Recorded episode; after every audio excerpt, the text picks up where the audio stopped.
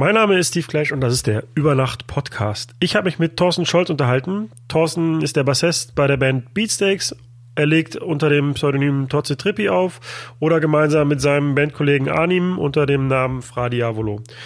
Wir sprachen über Bands, die jetzt auch auflegen, über gute Musikgeschmäcker und natürlich über die Beatsteaks. Bevor es losgeht, würde ich mich gerne nochmal bei allen bedanken, die mir ihr Feedback geschickt haben. Ich bekomme manchmal Mails von Leuten, die ich nicht kenne und die mir schreiben, dass ihnen der Podcast gefällt. Und äh, das freut mich natürlich sehr. Also hört nicht auf, mir Sachen zu schicken, gerne auch mit Kritik, dann kann ich mich verbessern. Feedback könnt ihr schicken an die E-Mail-Adresse hello at übernacht.cool oder an die einschlägigen Social-Media-Kanäle, die wir haben. Ähm, Gerne beantworte ich jetzt zukünftig auch eure Fragen hier im Rahmen des Podcasts. Ein paar habe ich schon bekommen. Die beantworte ich am Ende nach dem Interview. Ähm, das können Fragen sein zum Podcast selber, zu den Themen, die wir hier gesprochen haben oder zu was auch immer. Ähm, die könnt ihr mir auch gerne schicken und vielleicht eine Info dazu, ob ihr anonym bleiben wollt oder ob ich sagen soll, von wem die Frage kommt. Und ähm, wenn das hier ins Format passt, dann beantworte ich die gerne. Uh, vielen Dank und uh, jetzt geht's los mit Thorsten Scholz. Also aufgelegt habe ich tatsächlich schon äh, in einer Schuldisco mit Kassettenrekorder SKA 700 oder 701 und einem Walkman und einem Bleistift. Vor allen Dingen, weil sie auch wissen, dass da jetzt keine Rockmusik läuft. Das sind ja alle Rockfans. Das kommt ja dazu, dass also viele Beatsteaks-Fans findet ja auch, was wir da machen, glaube ich, eher auch, was soll denn das jetzt? Warum legt ihr da jetzt Hip-Hop auf? Gibt so ein paar, die das voll feiern, aber viele verstehen es einfach nicht und deswegen kommen die da auch nicht vorbei.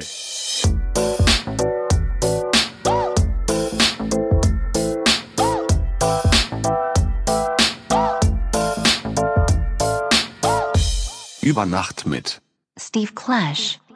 Ich bin Thorsten, ich spiele ähm, Bassgitarre bei der Pop-Rock-Formation Beatsteaks und äh, dann lege ich ab und zu noch ein bisschen auf, entweder alleine, Totze Trippi heißt es dann, oder mit meinem Sänger und Bandkollegen Arnim als Vradi Avolo und ja, das, das soll es erstmal gewesen sein.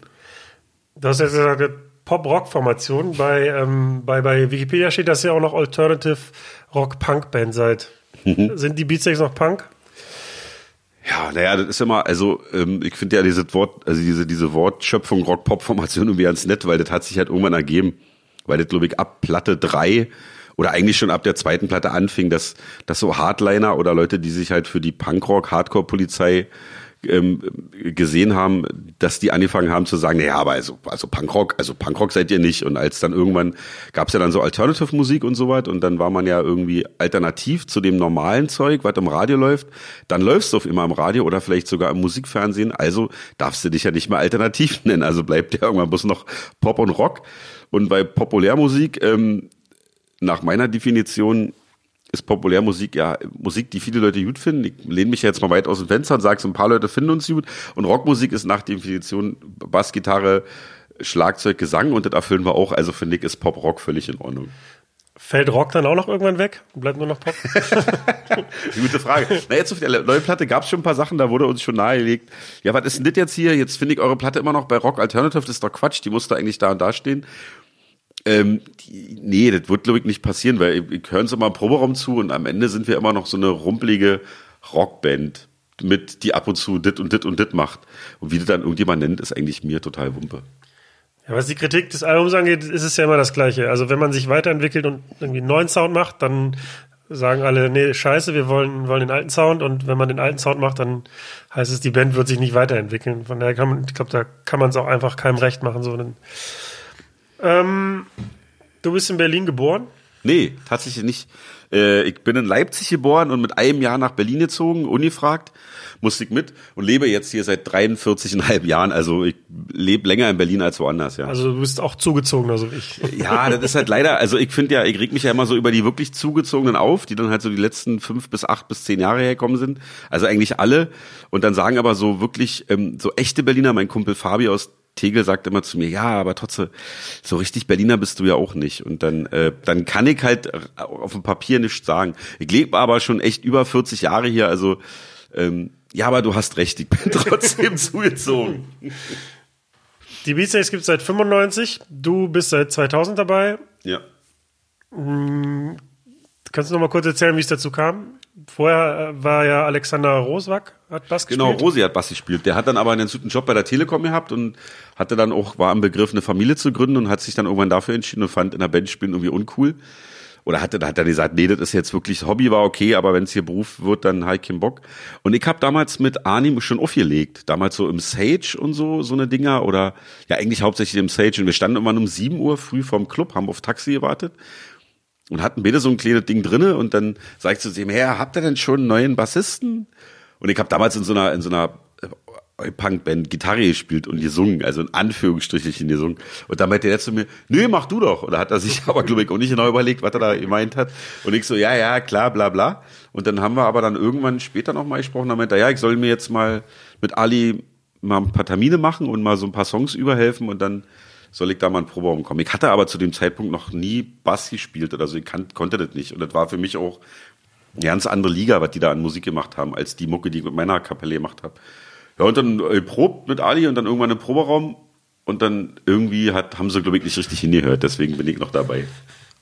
Ja, wir hatten ja letztens hier auch schon zwei Bassspieler, die auch auflegen. Ähm, Daniel und Christoph von Jennifer Rostock und ehemals Kasper Band. Und die haben eine ähnliche, äh, also scheint irgendwie Tradition bei Bassspielern zu sein, dass man irgendwie dann, ja, ich konnte das noch nicht richtig und dann hat man mich gefragt und dann äh, habe ich mir das schnell drauf geschafft. Vielleicht heißt es ja, dass ich auch noch irgendwann zum Bassspieler werden kann, aber ich habe auf jeden Fall jetzt erstmal die, dieses DJ-Ding. Ähm, du sagst gerade, dass ihr schon aufgelegt habt damals, bevor du überhaupt in die Band gekommen bist. Ähm, wie kam es denn zum Auflegen und vor allen Dingen, wie kamst du dazu, mit Anime aufzulegen? Also aufgelegt habe ich tatsächlich schon äh, in einer Schuldisco mit Kassettenrekorder SKA 700 oder 701 und einem Walkman und einem Bleistift, weil ähm, du brauchtest ja immer zwei Geräte, um halbwegs äh, zu mischen. Wa? Hast ein Mischpult gehabt, zwei Geräte, da war dann entweder der, der Walkman dran, wo immer frische Batterien dabei liegen mussten, weil die natürlich schnell alle waren, oder der SKA 700, der, das war der, das war der DDR Ghetto Blaster, glaube ich, von RFT, von unserer Rundfunkbude. Und ein Bleistift zum Spulen, weil ähm, wenn halt die Kassette im SKA 700 drin war, mit dem Walkman spulen ging ja nicht, weil das hat so viel Batterie gefressen. Also hast du mit dem Bleistift gestanden, hast da gespult. Und also ich habe quasi schon in der Schule bei Schuldiskus aufgelegt oder wenn wir mit, äh, mit der Klasse weggefahren sind, als äh, mit der Klassenfahrt habe ich da schon aufgelegt und das hat sich eigentlich schon immer, das war dann schon immer so. Das waren dann natürlich so Kassetten, mit Kassetten aufgelegt ganz lange, dann irgendwann CDs und immer mal aufgelegt, so hier und da und und ich bin irgendwann, ich hatte eine Radiosendung beim offenen Kanal Berlin. Die hieß Hardcore Night Fight. Und da haben wir uns so Bands eingeladen, so Hardcore- und Punkrock-Bands aus Berlin. Unter anderem irgendwann die Beatsteaks. Und dann haben wir uns gut verstanden, waren danach abends noch Bier saufen mit Bernd und besagten Ali und Arnim im, im Knark-Club noch. Und dann haben die irgendwann mich und meinen damaligen Radiokollegen Robert gefragt, ob wir nicht Bock hätten, bei den, bei der Band ein bisschen mitzumachen. Die bräuchten noch einen Backliner und jemand, der T-Shirts verkauft. Und da hat Robert T-Shirts verkauft und ich habe gesagt, ja, dann baue ich halt die Sachen auf und stimme mal eine Gitarre, weil das konnte ich so ein bisschen. Und dann war ich halt Beatsticks Backliner und wir waren halt befreundet. Also in erster Linie waren wir befreundet, waren immer weg auf, wir waren immer auf Hardcore-Konzerten, immer im Trash, im, im Esso und so, wo, Matrix, also keine Ahnung, in so bestimmten Läden. Anim und ich. Und dann hat er mich irgendwann gefragt, ey, ich leg da immer unten auf im Keller im Sage, aber ich hab da nicht so Bock alleine, wollen wir nicht zusammen machen, weil das immer zusammen mehr Spaß gemacht hat. Und dann haben wir dann halt meine paar CDs, die ich mir dann auch so im Laufe der Zeit ähm, bei Promarkt und so zusammen hier geklaut habe. Weil ja immer eine Menge Geld war. So ein Ding hat ja 30 Mark gekostet, so eine CD. Und äh, da, ich hatte am Anfang habe ich so aufgelegt nur so Hardcore-Punkrock-Sachen und habe aber gemerkt, das ist irgendwie Quatsch, weil da tanzen immer bloß so ein paar Hardcore-Idioten und die Mädels tanzen nicht. Und eigentlich musst du als DJ ja die Mädels zum Tanzen bekommen, damit, wenn die Mädels tanzen, tanzen ja die Typen. Also musste ich dann irgendwann versuchen mit der Musik, ich so, jetzt brauche ich eine Madonna-CD und dann hat man sich eh immer so Punkrock-Hardcore-Sachen gekauft, so ein paar Hip-Hop-Sachen und dann musstest du aber auch noch so Tanzmusik dir besorgen. Das war dann, ging dann ins Geld, also musste ich mir ein paar Sachen klauen. Und dann haben wir halt aufgelegt. Hast du Madonna und äh, Punkrock zusammengemischt? Ja, klar. Ja, Logo. Immer Top 40 halt. War das denn, also hast du dich dann musikalisch ein bisschen verbogen und gesagt, okay, ich nehme das jetzt in Kauf und spiele jetzt mal Musik für die Mädels oder hast du es selber gefeiert und fandest das gut? Naja, also ich bin ja ein Kind der 80er. Also dadurch, dass wenn du 73 geboren bist, bist in den 80ern, genau in dem Alter, wo du halt anfängst, so auf, auf Schulerdiscos und so zu tanzen und dann waren so Bronski Beat, Madonna, diese ganze New Wave und, und Pop-Wave-Geschichte fand ich ja total geil. Frankie Goes to Hollywood oder New Order, das war ja alles, damit bin ich ja quasi groß geworden. Und alles, was so irgendwie tanzbare Mucke war, weil ich auch mal gerne viele tanzt habe, bin guter Tänzer gewesen, habe ich einfach, ich fand das schon gut. Also ich glaube, ich habe ich habe halt, glaube ich, bestimmt auch mal Limp Bizkit aufgelegt oder mal einen Papa Roach Song, die ich jetzt nicht so hart feier, aber im Großen und Ganzen stehe ich hinter jedem einzelnen Lied, was ich auflege, weil äh, irgendwann war dann auch egal, was das für Mucke ist. Ich habe so eine Zeit, ich weiß ja nicht, wie du da so drauf warst, man ist ja dann irgendwann so ein bisschen Musiknazi. Und dann durfte das bei mir halt tatsächlich nur Punkrock, Hardcore aus von bestimmten Labels sein. Dann hatte ich so eine Hip-Hop-Phase, da durften ja, keine, ja keine Gitarren drin sein. Dann kam ja irgendwann Crossover, da war sowieso alles scheißegal. Und irgendwann denkst du dir so, ey, ist doch Latte, Alter, lass die Leute doch, Hauptsache du kannst, legst Mucke auf oder spielst Mucke, die Leute finden gut äh, und dann ist, dann ist Feierabend. Dann war das dann irgendwann egal. Ja, bei mir war es genauso. Also es gab diese Nazi-Phase, Musik-Nazi-Phase, wo ich einfach nur dachte, ich muss der Realste sein und spiele halt auch nur den Sound, der halt cool ist in meinen Augen. Und dann habe ich aber gemerkt, das funktioniert nicht so gut, äh, wie ich mir das vorgestellt habe. Und dann habe ich immer gemerkt, okay, wenn ich ein bisschen Kompromiss eingehe, dann haben auch die Leute irgendwie Spaß und dann habe ich auch automatisch mehr Spaß. Und ja, so ähm, habe ich mich jetzt, also befinde ich mich jetzt auf so einem Level, wo ich das guten Gewissens machen kann, die Leute Spaß haben. Ähm, aber trotzdem lehne ich auch durchaus mal Jobs ab, wo ich einfach denke, so Hochzeiten oder so, wo dann, wo ich schon weiß, so, das wird nichts. Ja, aber lehnst du die ab, weil du keinen Bock hast oder lehnst du ab? Also ich lehne zum Beispiel auch so, Hochzeiten habe ich auch ein paar Mal gemacht dann. Oder so, ey, mein Kumpel hat die Geburtstag mit drei Leuten, willst du nicht aufliegen? Und das fand ich immer total anstrengend. Oder also wenn es dann so Freunde waren, die haben dir wenigstens dann so eine CD vorher gegeben, weil sie dann Clarence Clearwater Revival hören wollten oder oder irgendwelchen äh, 70s Rock, bla bla Rock. Da konntest du dich so ein bisschen vorbereiten und halt immer 100 Euro ausgegeben bei irgendwelchen einschlägigen Portalen und mir die Sachen gekauft. Aber wenn du dann teilweise nicht vorbereitet warst und dann stehst du dann, wollen die halt die ganze Zeit, äh, keine Ahnung, so Prong und also so Mucke hören, wo ich denke, ja gut, ich habe jetzt zwei Songs auf einer Crossing All Over CD aber jetzt, kann natürlich einen ganzen, kann auch nicht den ganzen Abend Krautrock spielen.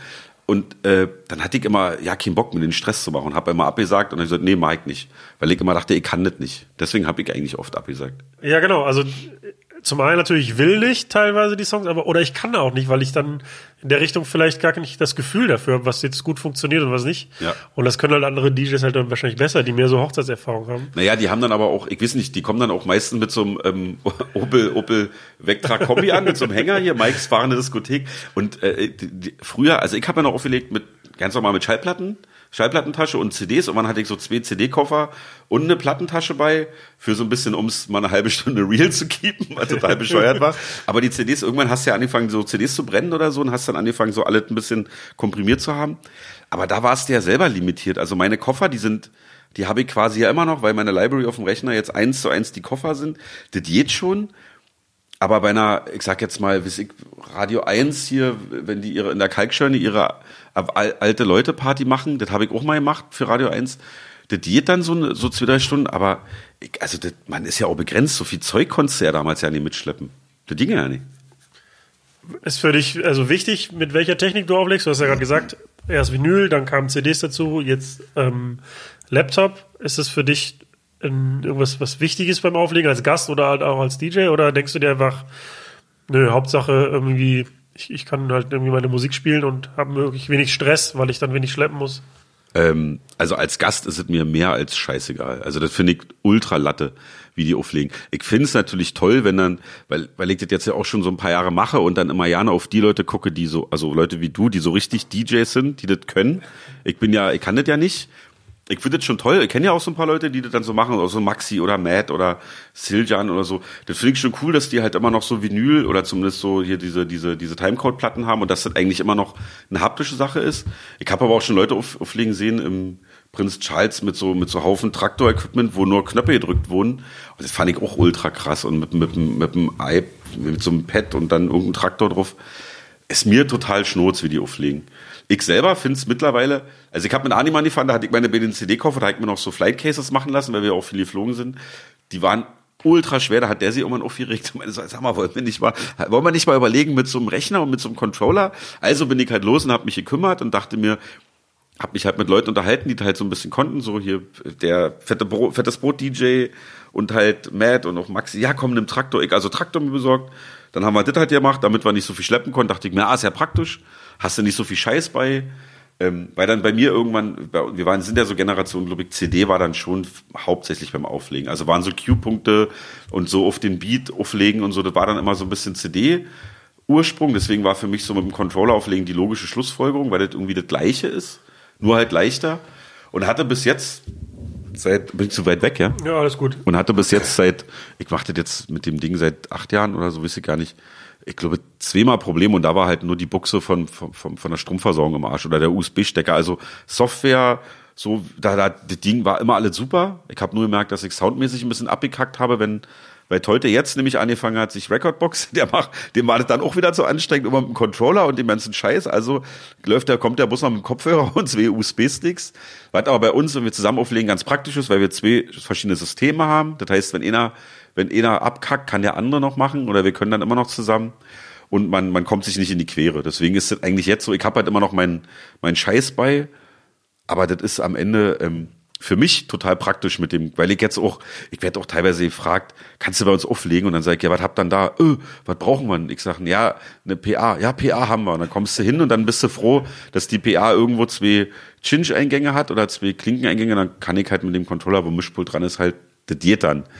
Im Club finde ich es natürlich krass mit den CDJs oder wie das heißt, mit diesem Pioneer-Gedeppe, das finde ich schon gut. Aber ich, ich habe auch zu wenig Zeit, um mich da jetzt mit zu beschäftigen. Ich habe den Traktor und fahre damit eigentlich in Süd.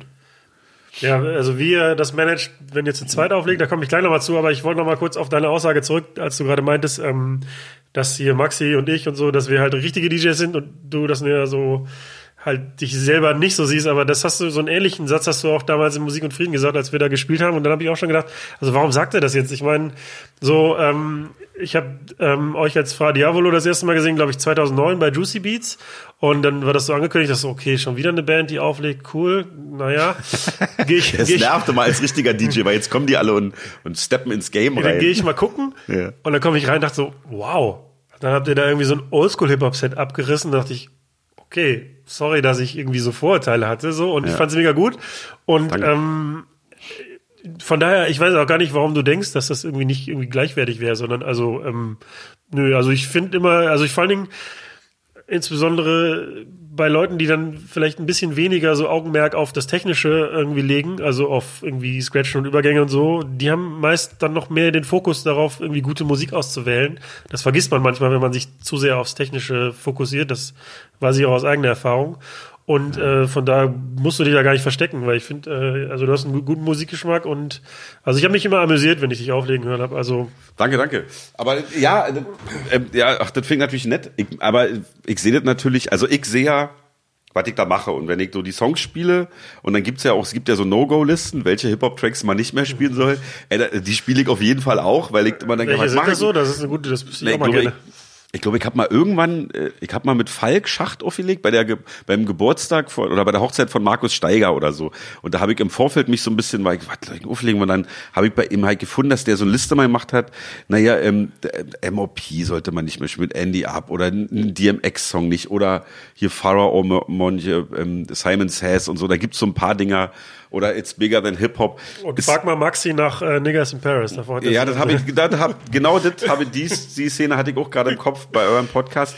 Am Ende, wenn ich mit heute auflege und das ist, der Laden äh, ist alle, alle gut und alle haben Bock, dann ist mir das scheißegal. Also ich finde nicht, dass wir oder dass wir halt auch die, krassen, also wir sind, glaube ich, relativ low zum Teil. Also wir spielen, was vielleicht auch ein Vorteil ist, bei uns ist es wirklich so, das ist wirklich alles außer Rechtsrock und dann echt so krasse Top-40-Mucke. Also, ähm, also ein Outcast-Song muss jetzt nicht irgendwie Bombs over Baghdad sein. Ich habe auch kein Problem, hey, ja, zu spielen, auch wenn das mal eine Zeit lang durch war. Aber das Geile ist, glaube ich, weil da viele, viele denken immer so, ah nee, das ist jetzt irgendwie nicht mehr so cool. Und wenn man es dann trotzdem macht, dann ist es halt, Anim hat zum Beispiel immer, der, der kramt immer so Dinger raus. Der hat ähm, Paul Simon mal wieder rausgekramt und spielt immer so einen Paul Simon-Song, wo ich am Anfang hatte so, oh, ist das peinlich, aber das ist es halt nicht, weil ich mir denke, ah, ist ein cooler Song und wenn die Leute tanzen, dann ist es ja in Ordnung. Und ähm, ich glaube, das kommt immer krass auf den Abend an. Also ich lege ja dann eine Zeit lang, habe ich viel aufgelegt und dann ist man da so drin Und da- dadurch diese Traktorzeug habe ich auch angefangen, so ein bisschen auf die BPMs zu schielen. Und da fängt man an, Sachen zu spielen, obwohl sie vielleicht nicht so geil sind. Früher war es immer ganz geil, so in den Platten zu kramen, die rauszulegen. Dann hattest du so einen Stapel von 20 Dingern und wusstest, oh geil, die nächste Stunde, die kann ja bloß geil werden, weil ich habe ja nur totale Bomben am Start. Und das passiert jetzt nicht mehr, weil man hat jetzt nicht mehr so einen so einen, so einen, so einen, so einen Korb, den man voll machen kann oder macht's im Vorfeld mit so Playlisten. Aber da bin ich zu faul und habe auch keine Zeit, weil ich eigentlich immer Bass spielen muss. Aber das ist exakt genau so, habe ich das auch, glaube ich, schon öfter hier in dem Format erzählt. Ähm, durch diese Liste bei Traktor oder bei Serato oder wo auch immer, wird man einfach viel zu faul. Also ich gehe dann auch so von BPM und hangel mich da so durch und ja, das passt, aber du hast schon recht. Also als man noch was Haptisches hatte, CDs, LPs irgendwie hat man tatsächlich, das hatte so mehr Wertigkeit und dann ja, hat man sich auch Gedanken gemacht, okay, das ist ein super Hit und den spiele ich jetzt und den eher zur Primetime und so und das mache ich heute nicht mehr. Da habe ich einfach die Liste und dann scrolle ich die so durch aus, aus absoluter Faulheit so. Ja, aber auch, na, und man muss so dazu sagen, der Fairness halber, das funktioniert ja natürlich auch. Also das, was du da jetzt, äh, jetzt so recht gebastelt hast über Jahr oder über Monate hinweg, das ist ja, die sind ja geprüft. Also die sind ja bulletproof, diese Listen. Das heißt, und ich finde, Maxi soll mal schön scheißen gehen. Man kann auch mal Negas in Paris spielen. Und ich Absolut. Find, äh, also, also wirklich, also tatsächlich No-Gos gibt's halt nur, wenn jemand, also passiert ja bei mir selten, sich halt Onkels, Freiwild etc. wünscht, was ja doch ab und zu mal, irgendwo passiert's ja mal, aber wirklich selten. Ähm, oder eigene Musik von einer eigenen Band, wenn es nicht gerade der Scooter-Remix ist, dann spiele ich das natürlich auch nicht. Ansonsten äh, finde ich das teilweise ja auch ähm, ganz geil, wenn jemand kommt und sagt, äh, Entschuldigung, kannst du mal Cindy Lauper spielen? Ja, ja, stimmt, Cindy Lauper, das ist ja eine geile Idee. Da freuen sich ja wieder alle, alle Frauen und alle Jungs freuen, äh, keine Ahnung. Also am Ende ist es immer von Abend zu Abend total unterschiedlich. Gibt ja auch so Veranstaltungen, wo du denkst, oh, du musst jetzt hier, du musst jetzt echt nur Straßenmusik spielen, weil du da so denkst, was sind denn da für Leute im Publikum? Alles klar, jetzt musst du das machen. Und dann merkst du irgendwann, dass wenn dann doch mal ein Della Soul Track kommt oder äh, Tribe Called Quest auch alles gut ist. Wisst du? Oder I'm Barbie Girl, keine Ahnung. Ich finde, also wenn, wenn, wenn irgendwann diese, diese Maxi ist Maxi ist ein super DJ und ich habe Maxi oft noch, aber das ist immer geil. Ich finde, der, der, der sollte ja nicht so eine Sprüche klopfen, weil äh, man sollte doch, also das einfach, einfach machen. Wenn geile Typen da oben stehen und geil auflegen, dann legen die geil auf und dann ist das auch völlig Latte, ob da mal Niggas in Paris kommt. Ja, am Ende zählt halt, dass die Leute halt ihren, die, also dass die Gäste halt Spaß haben. So. Ja, genau. Das sehe ich auch so. Ich habe nur manchmal so ein bisschen Problem mit so Dingern, die so, so ganz offensichtlich funktionieren, so Top Ten Charts, weiß ich nicht, so Despacito oder so. Habe ich noch nie gespielt. Viel in häufig weiß ich einfach, die würden einfach super funktionieren in manchen Läden. Ja. Ich Aber hast du den nicht bei? Nee, habe ich erst gar Ich nicht. habe den auch gar nicht. Ja, Also, gut, aber dann kommen die Leute mit ihrem Handy und wollen das anschließen. Oder hier Ja. hast du nicht YouTube und so. Ich habe auch ein bisschen Angst, dass irgendwann diese, diese DJ-Software immer an die Streaming-Dienste angeschlossen werden und dann gibt's keine Ausreden mehr. Dann so, ja, Google doch eben oder lad dir das halt eben. Ja, aber die Clubs haben ja meist immer noch, also da, ich glaube, das dauert noch zehn Jahre, weil die Clubs haben alle so schlechtes Internet. noch, ja, Also, noch. also, ja, also diese, also top, also die sind ja auch einfach scheiße, die Ja, Songs.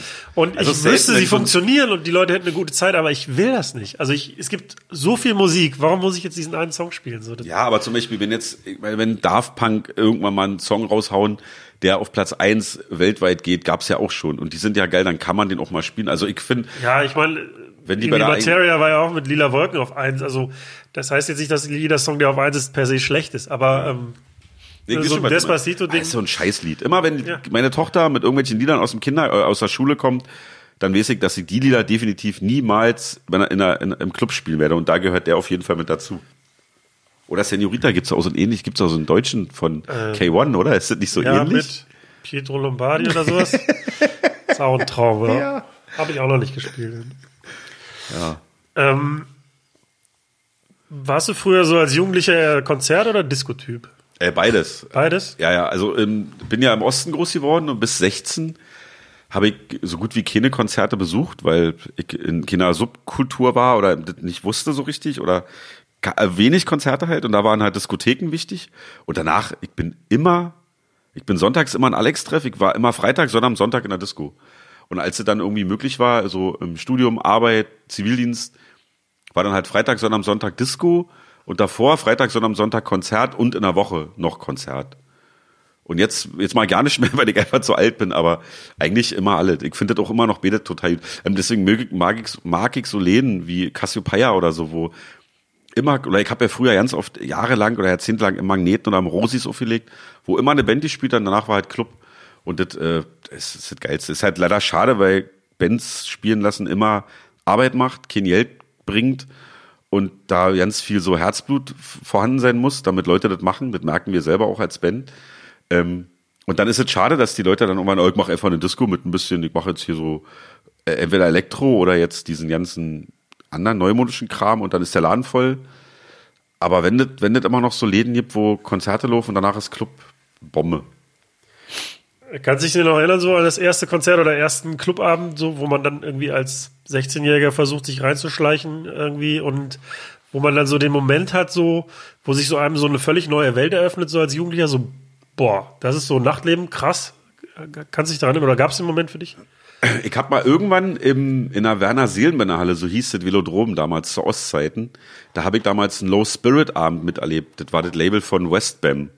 Und der hat da aufgelegt. War so, der war ja noch nicht so richtig Techno, der war ja auch sehr Hip-Hop beeinflusst. Und davor haben äh, ostdeutsche Rap-Bands gespielt. Downtown Lyrics, ähm, Eric, nee, nicht Eric Beat Rack, Entschuldigung, ähm, die, die Eric, nee, Electric Beat Crew, Electric B and Posse und so Sachen. Und das fand ich total geil. Das war dann so, da war ich so 13, 14, so kurz 10. Klasse, dachte ich so, oh geil, Rap-Musik. Da war auch so Breakdance fing da so an. Das fand ich alle total krass. Ähm, und dann bin ich ja bei uns in den Jugendclub gegangen und da lief dann, das war ja früher, wo, das ist total behindert, muss ich sagen, aber als ich noch in, in Clubs gegangen bin oder in Diskotheken, gab's so richtig Phasen. Das fing halt an, dann haben so ein paar Mädchen in weißen Blousons getanzt, dann kam irgendwann so die Hip-Hop-Runde, dann kam die Punkrock-Runde, dann kam die Psychobilly-Runde, die New Romantic-Runde. Und ich habe an allem immer Duty gefunden. Das waren so meine Disco-Erlebnisse. Und dann irgendwann später, da waren wir halt, glaube ich, mal in Hamburg haben eine Platte aufgenommen, da ist Jan Lehmer vorbeikommen und hat uns in so einen Golden Gate Club, in so einen Hip-Hop-Club mitgenommen. Da war ich hier in Berlin noch nie in so einem Laden gewesen. Da bin ich immer nur in, in so besetzte Häuser und Punkrock-Läden und da war ich dann in so einem Hip-Hop-Laden, dachte mir so, oh, das ist ja geil. Also erstmal sehen ja alle Ladies besser aus. Naja, und war so krass, so ein, so ein Hip-Hop-Laden. Geil. Daran kann ich mich dann aber so, also diese, diese, dieser Low Spirit Abend mit Westbam, der hat mehr, mehr Eindruck hinterlassen. Ja, ich ähm, habe doch, also aus meiner Jugend so ein, ein Wochenende in Erinnerung, wo wir mit Freunden irgendwie freitags in so einer Art Großraumdisco in Duisburg in so einem Partyzelt waren und da war dann irgendwie so eins Live-DJs und das war halt so Großraumdisco.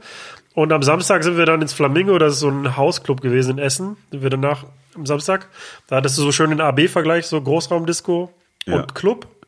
Und ähm, Hausmusik war damals noch nicht so populär, wie es jetzt ist. Also es war eher noch so eine Nische tatsächlich. Das war irgendwie so kurz bevor Daft Punk irgendwie das zweite Album rausgebracht hat und so. Und dann war das plötzlich so, wow. So dieser, also vielleicht war es auch einfach so dieser, ähm, dieser Kontrast zu diesem Freitag, wo wir in dieser ganz furchtbaren Großraumdisco waren.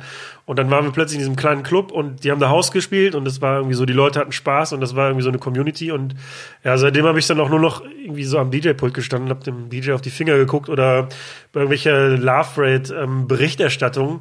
Auf Viva habe ich dann auch immer irgendwie geguckt, so was macht der DJ und dann haben die immer mit der Kamera so cool rumgewackelt und das Publikum gesagt, nicht so, ja, ich will die nicht sehen, jetzt zeig mal den DJ, zeig mal den DJ, ich will sehen, was der macht. Wie legt er auf, wie genau, genau. was macht der und Wie so, hat er ja. das jetzt gemacht mit dem Übergang? Ja, genau. Und das war so mein ähm, ja, erstes Erlebnis, wo ich dachte, wow, was ist das für eine Welt? So, ja, und dann habe ich tatsächlich auch ey, sehr lange irgendwie mich hauptsächlich mit elektronischer Musik beschäftigt und habe dann irgendwann erst so gemerkt, als ich mal meine Platten durchgeguckt habe, dass ich auch ziemlich viele Hip-Hop-Platten habe und dann irgendwie anscheinend so unterschwellig dann doch irgendwie auch Hip-Hop ziemlich gut fand. So. Ja, das fing ja auch alles, die, die haben ja zu, also das war, lief ja parallel. Ich habe letztens, ähm, ich weiß nicht, ob du den Film kennst, Here We Come, da geht's irgendwie um die, um die Breakdance-Entwicklung im Osten, so in den, das war so, äh, naja, Mitte der 80er und da ging ja Hand in Hand, also Breakdance, Graffiti und dann so ein bisschen auch dann die Mucke. Und dadurch, dass es das halt nicht gab und keine Plattenspieler und alle noch Riemenantrieb und man dann irgendwie mit einem Tape-Deck gescratcht hat und so eine Sachen.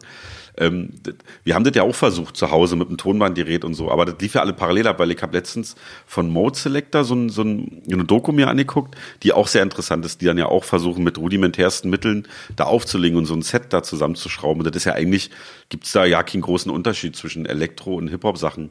Und die waren ja auch, die Hip-Hop-Sachen, äh, die Elektro-Sachen waren ja damals auch nicht so schnell. Das war ja alles nicht bei 130, sondern das war ja auch, dieses hausige Zeug war ja auch so 110.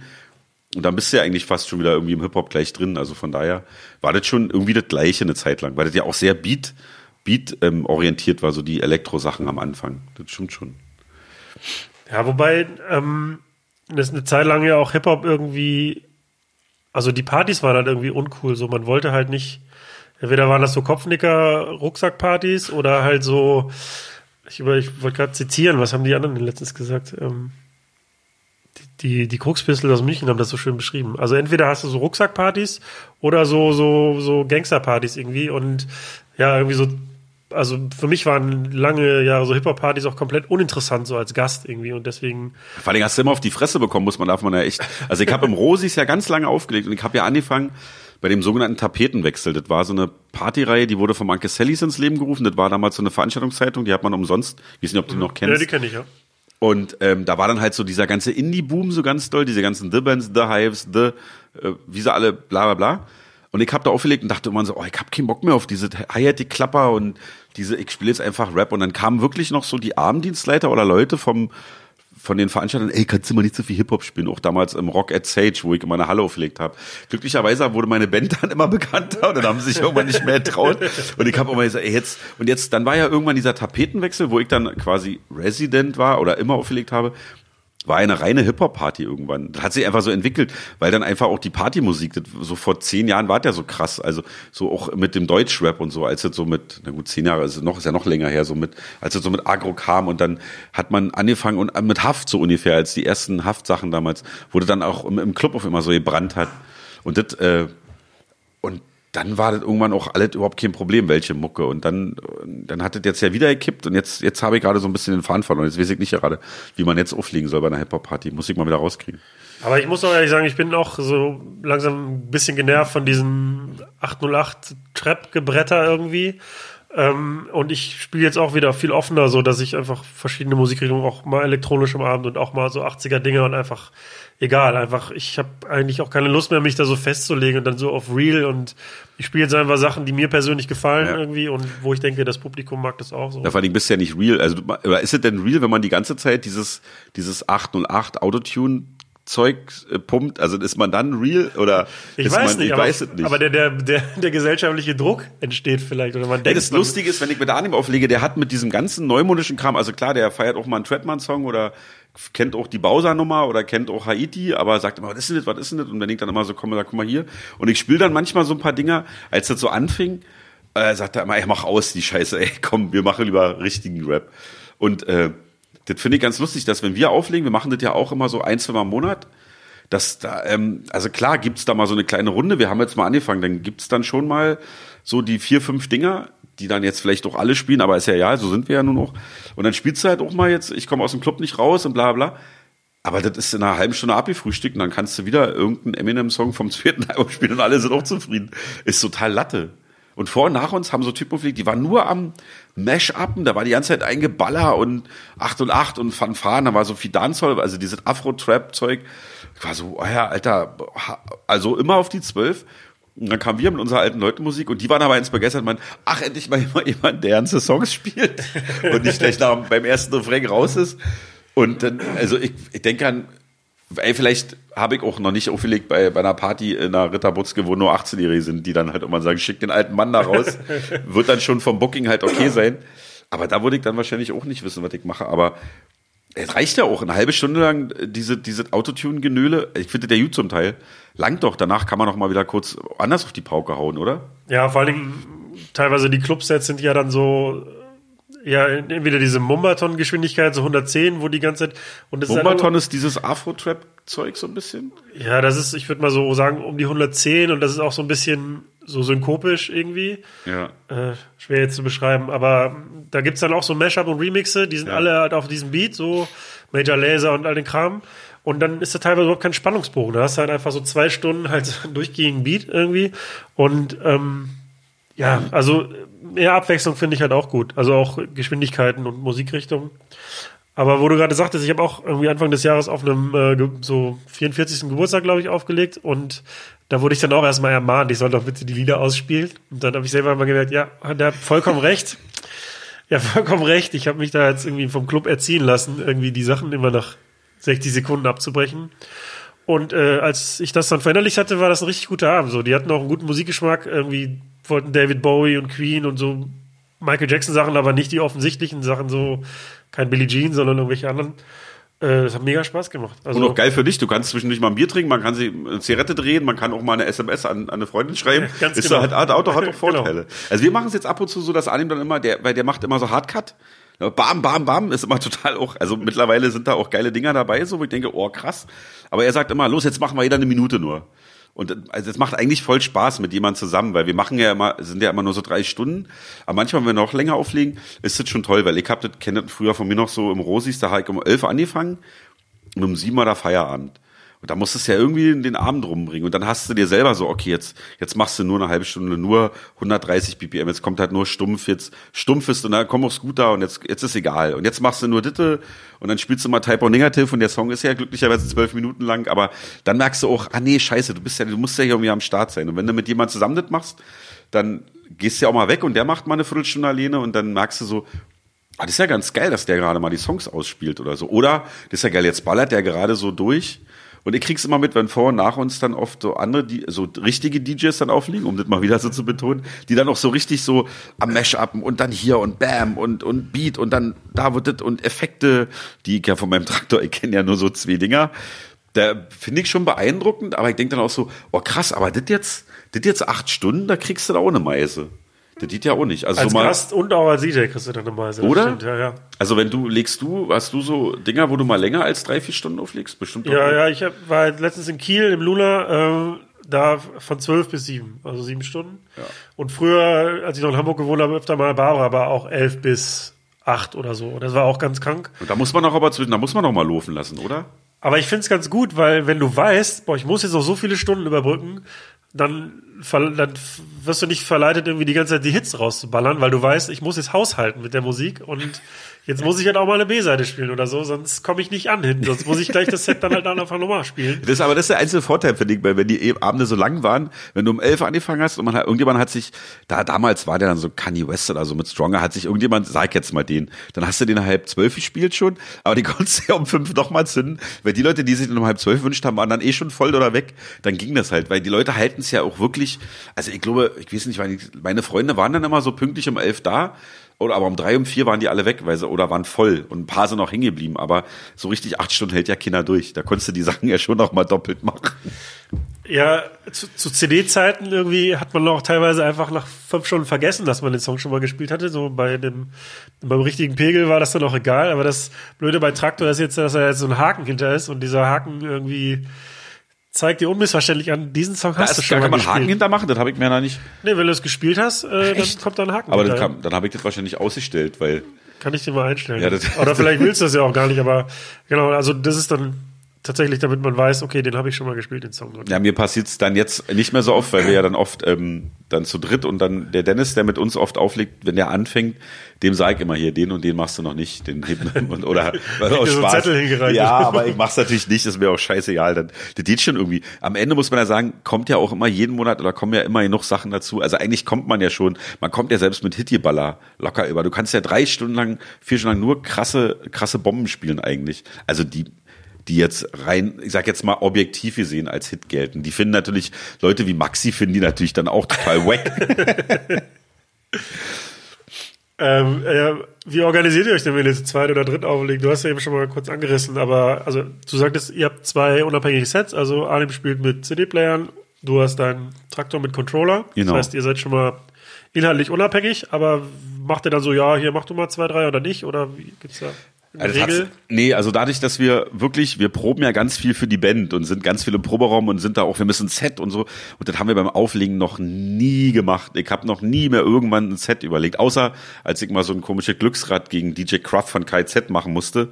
Ja, da war Äh, ich aber auch bei. Ja, ach ja, genau, da haben wir uns ja gesehen. Da, da, da habe ich dann auch wirklich eine Woche vorher geschwitzt und habe mich vorbereitet. Mache ich auch nie wieder. Ähm, war mir viel zu viel, viel zu anstrengend. Und ähm, das ist immer so, dass ich anfange, weil ich immer so ein bisschen schneller bin mit meinem Zeug, dann läuft das schon.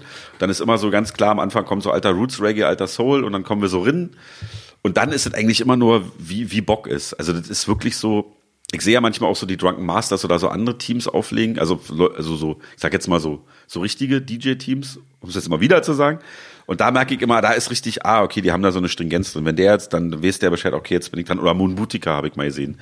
Die waren auch, das war auch total krass abgecheckt. Bei uns ist immer so, wenn Bede, also einer hat immer ein bisschen weniger Bock, das ist ganz normal, dann sagt er, ah, komm, lass ich, mach mal kurz. Und dann irgendwann bist du drin, dann ist so, ey, Alter, ich hab was. Und dann haben wir jetzt aber irgendwie uns von eins zu eins zu drei Songs zu, ach komm, jeder macht so eine Viertelstunde. Und wenn der eine aber jetzt total nervt, dann sagt der andere, ja, komm, jetzt mach. Und dann ist es mittlerweile, also an so guten Abenden ist einfach, äh, dann ist das Ding einfach irgendwann vorbei nach drei Stunden und wir gehen nach Hause und ich hab ein Ding drinne und heute ist immer noch relativ nüchtern, weil er so vernünftig ist. Und an so Abenden, wo einer von uns beiden halt irgendwie ein Problem hat, entweder technisch oder mit dem so, dann, dann macht der andere halt mehr. Da gibt's überhaupt kein Ding. Und wenn Dennis noch mitmacht, mit dem wir das oft zusammen machen, so im Dreierpaket, dann bleibe ich oft noch danach mit ihm und mache noch so ein bisschen, weil dann so ab viere wenn die Dinger so bis sechste gehen oder so, dann ist es ja oft, dann muss noch so, ach komm, jetzt kann man noch ein bisschen Schwachsinn spielen. Jetzt kann ich mich auch mal Sachen trauen, die, die ich nicht mache, wenn Arnim dabei ist. Also. Du hattest ja gesagt, dass du, dass du mit Arnim schon aufgelegt hast, bevor du überhaupt in der Band warst. Ja. Wann kam denn der Punkt, wo ihr gesagt habt, okay, wir machen jetzt hier eingetragenes DJ-Team, Fra Diavolo, jetzt machen wir das offiziell? Oder wa warum habt ihr euch den Namen dann gegeben? Wir haben mal irgendwann tatsächlich in den letzten 20 Jahren beschlossen, dass die Band jetzt ähm, mal kurz ruhen muss, dass wir mal ein Jahr ein bisschen weniger machen mit der Band, weil das jetzt irgendwie alle zu Fülle war oder wir, keine Ahnung, das war halt so. Und da haben wir mal wieder überlegt, ey, wir können da mal wieder, aber ich habe eigentlich die ganze Zeit aufgelegt. Ich habe das immer gemacht. Ich hatte immer meine festen Termine im Rosis und hatte eigentlich immer so im Monat zwei, drei Dinger, zwei, drei Mucken, wie wir Ostler zu sagen fliegen. Und dann hat er mal irgendwann gesagt, ey, sag mal, können wir nicht wieder mal was zusammen machen? Und dann äh, war das dann, glaube ich, damals, weil das auch nach der Smack Smash und Limbo war, wo wir dann auch so ein bisschen bekannter waren, war das auch relativ einfach.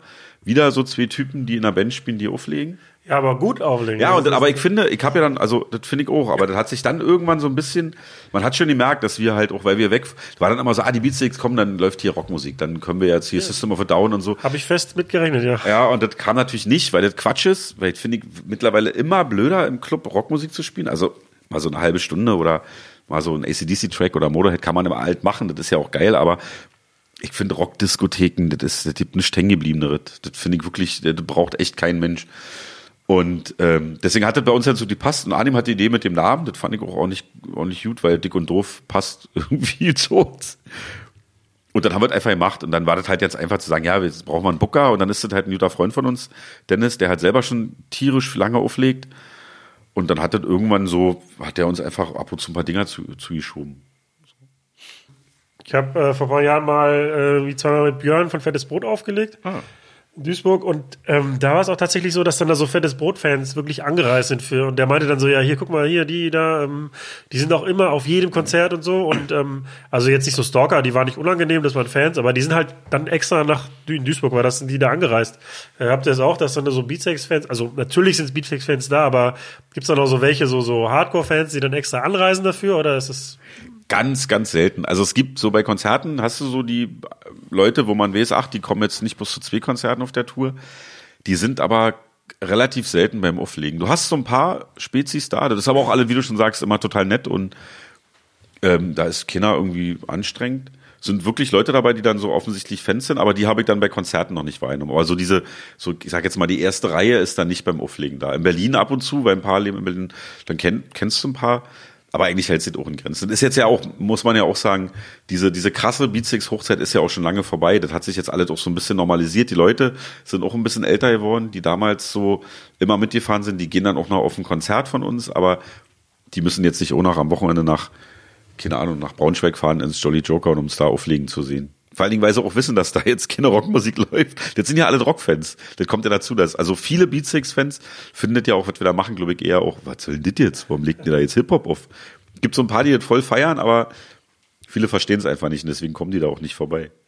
Habt ihr da beim Auflegen noch so den Bandbolus? Also denkst du so, die Leute, ja, okay, wir lassen jetzt erstmal da auflegen und weil wir die eh cool finden und ähm, Nee, ich formuliere die Frage anders. Also ich formuliere die Frage mal so, wie ich sie die anderen immer gestellt habe. Ähm, den anderen DJs, die aus einem anderen noch Kontext kommen. Ähm, also ich nehme an, dass ihr in der Kombination auch häufig deshalb gebucht werdet, ne, weil ihr von den Beatsteaks Ja. seid und weil man das dann schön auf dem Plakat dahinter schreiben kann als Veranstalter. Ja.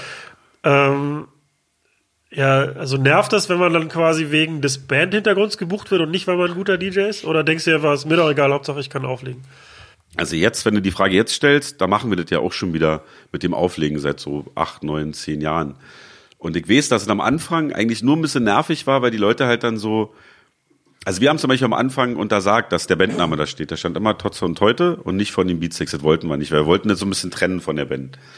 Ähm, dann, das war das erste Ding, wo dann Veranstalter auch dann halt gesagt haben, ach so, äh, na dann bringt's uns ja bla bla, bringt's uns ja nicht. Dann war klar, ach so, das ist eine Rockparty, nee, wir legen aber Rap auf oder Hip-Hop oder Tanzmusik.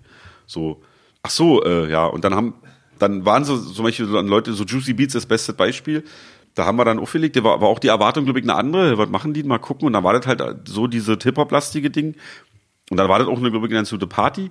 Und dann war das so, dass wir dann bei den Leuten einfach auf dem Schirm sind so, oder wir machen in Köln-Ehrenfeld, dieses Köln-Ehrenfeld XL oder so, ist so, so, ein- so, ein, so, eine, so eine Clubnacht. Da buchen die uns jetzt schon ein dritte Jahr hintereinander, weil die halt wissen, dass das funktioniert mit uns. Uns kann man da hinstellen, das ist nicht ganz asozial und nicht ganz behindert und deswegen geht das. Und ich glaube, dann kommt der Bonus noch ein bisschen dazu, weil jetzt dürfen sie wieder Beatsticks benutzen. Aber eine Zeit lang war das, glaube ich, eher so, ach ja, naja, komm, dann buchen wir die mal. So, das war, weil, wie gesagt, da ähm, das Chemie gebracht hat, durften den Namen nicht benutzen, Rockmusik kam auch nicht. Brauchst du die Idioten von den Beatsticks auch nicht buchen, haben sie sich gedacht. So, im Rahmen äh, zu, zur aktuellen Platte Yours äh, habt ihr im, von Juli bis September letzten Jahres äh, selber einen Podcast produziert, Road to Yours, Ja. mit dem Moderator Chris Guse zusammen. Und einer deiner ersten Kommentare war, ich weiß gar nicht so genau, was ein Podcast ist. Umso mehr bin ich froh, dass du jetzt hier dabei bist. Äh, weißt du denn mittlerweile, was ein Podcast ist? ja, ich kann die Definition immer noch nicht runterbeten, aber ich habe jetzt tatsächlich schon mal ein paar Podcasts gehört. Ich weiß, dass da tatsächlich nur gesprochen wird. Man kann sich keine Musik anhören in einem Podcast. Und Podcast ist doch soweit, also ich habe es tatsächlich wirklich mal irgendwann, ist doch quasi wie so eine Radiosendung, die halt nicht im Radio läuft, oder?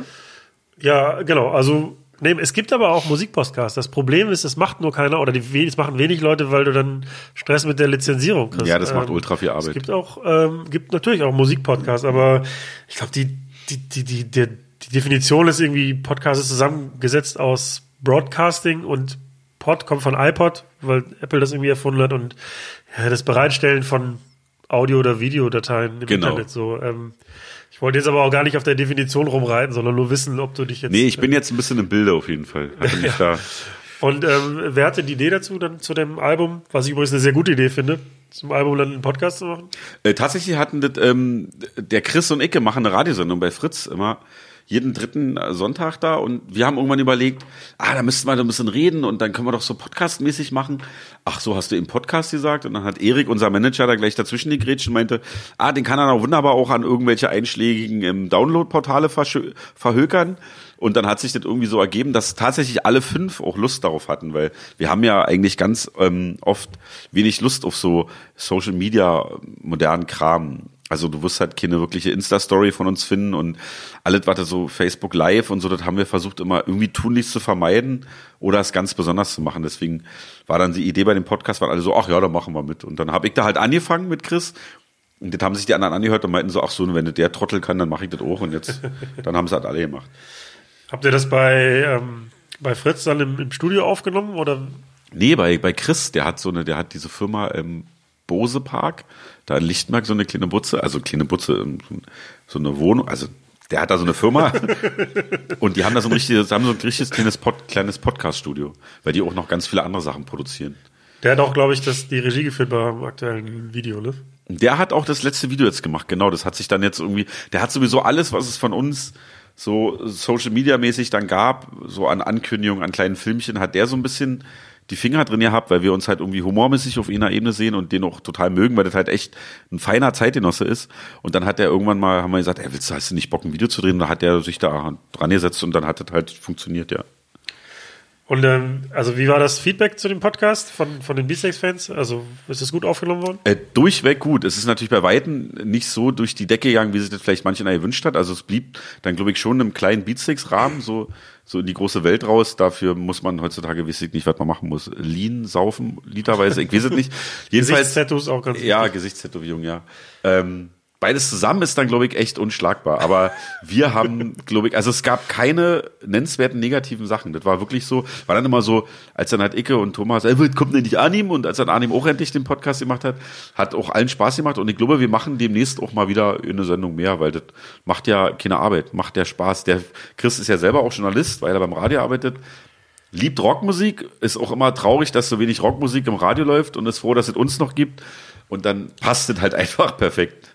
Ja, ich finde, er das auch sehr gut ergänzt, weil ähm, ich habe mir das sehr gerne angehört und dachte schon so, oh Gott, äh, also ich hatte dich erst gefragt, ob du hier dabei bist und dann danach habe ich mir den Podcast angehört und dachte so, oh Gott, so ein Profi vom Radio und ähm, es war so mega unterhaltsam die ganze Zeit. Ja, so aber da kann ich dir doch jetzt zurückgeben, weil du vorhin mit dem DJ gesagt hast. Ich finde, äh, ich merke gerade keinen Unterschied zwischen jemand, der das halt, ich sag jetzt mal beruflich schon seit 10, 12, 13 Jahren macht als Radiomoderator und die, also das ist doch alles, ist doch perfekt, so wie das läuft. Vielen Dank. Das, diese Stelle höre ich mir gleich noch ein paar Mal an, wenn du gegangen bist. äh, ja, das Kompliment, jetzt weiß ich nicht, wie ich weitermachen soll. Ja, ja, ein bisschen Ähm, aus der Bahn gebracht mit dem Ja, ja, Kompliment. vielen Ja, ja. Dank, ja.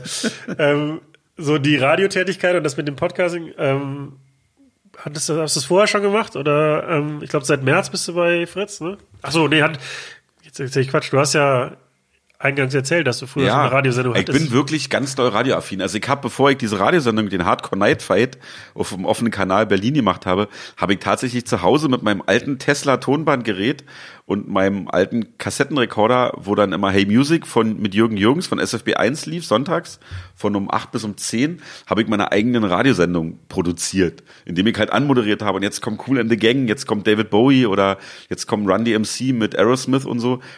Ich finde Radio Deswegen finde ich diese Podcast-Nummer auch, glaube ich, äh, finde ich voll geil, obwohl ich da ganz lange ganz ignorant ins Leben gesteppt bin.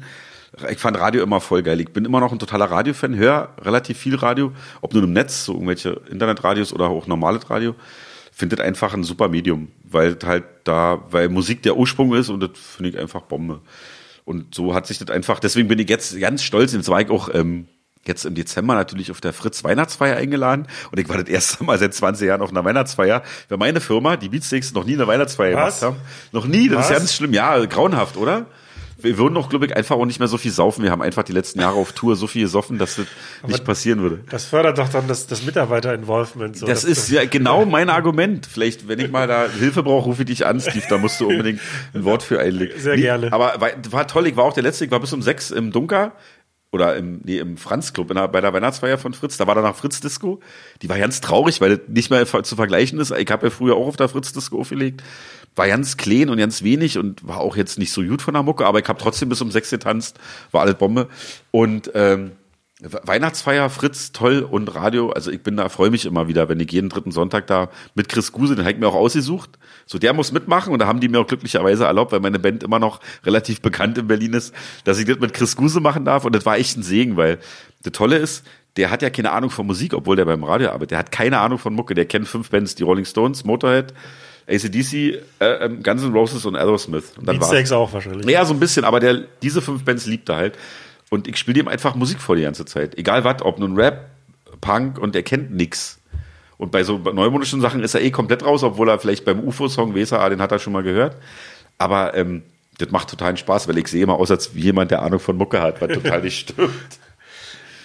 Ja, ich, ich glaube, also beim Radio ist ja so, dass man dann noch zufällig ähm, in so Sendungen reinplatzen kann, wenn man einfach Auto fährt und das Ding anmacht. Pod, beim Podcast ist ja so die Einstiegshürde so ein bisschen äh, groß, wie du ja schon festgestellt hast. Ähm, du musst dich ja erstmal aktiv darum bemühen, den zu abonnieren oder irgendwie zu finden und dann ähm, vielleicht ist auch deshalb die Erwartung da so ein bisschen zurückgeblieben beim Podcast, aber auf der anderen Seite, wenn dann mal jemand den Weg zu dir findet und das irgendwie interessant findest, dann hast du ja auch sehr, sehr treue Hörer oder dann, ne, die Leute hören sich dann tatsächlich an, wie jemand eine Stunde quatscht so und ähm, Total. Ja, da vergeht die Zeit doch total krass. Ich habe das jetzt im Auto ein paar Mal gemerkt, wenn ich so unterwegs war und dachte mir, ach, jetzt höre ich halt über irgendeinen Streamingdienst, ich höre mir jetzt mal so Podcasts an und das hat Spaß gemacht. gehst du eigentlich noch bei HAV Platten kaufen? Ja, immer noch. Also das ist mein Laden, weil die alles haben und das so schön ist, man kann zu Hause bestellen und dann geht man vorbei und ich quatsche gerne mit Philipp aus dem Laden und so. Ja, da bin ich immer im Monat auf jeden Fall da. 2015 habt ihr einen Gig im Monarch gespielt. Ja. Monarch ist für die Nicht-Berliner ein ganz kleiner Laden am Cottbusser Tor. Da passen 200 Leute rein, Ja. maximal. Und ich habe mir eben noch mal ein Video angeguckt. Die Bühne, da war das Schlagzeug drauf, da war die Bühne voll. Genau.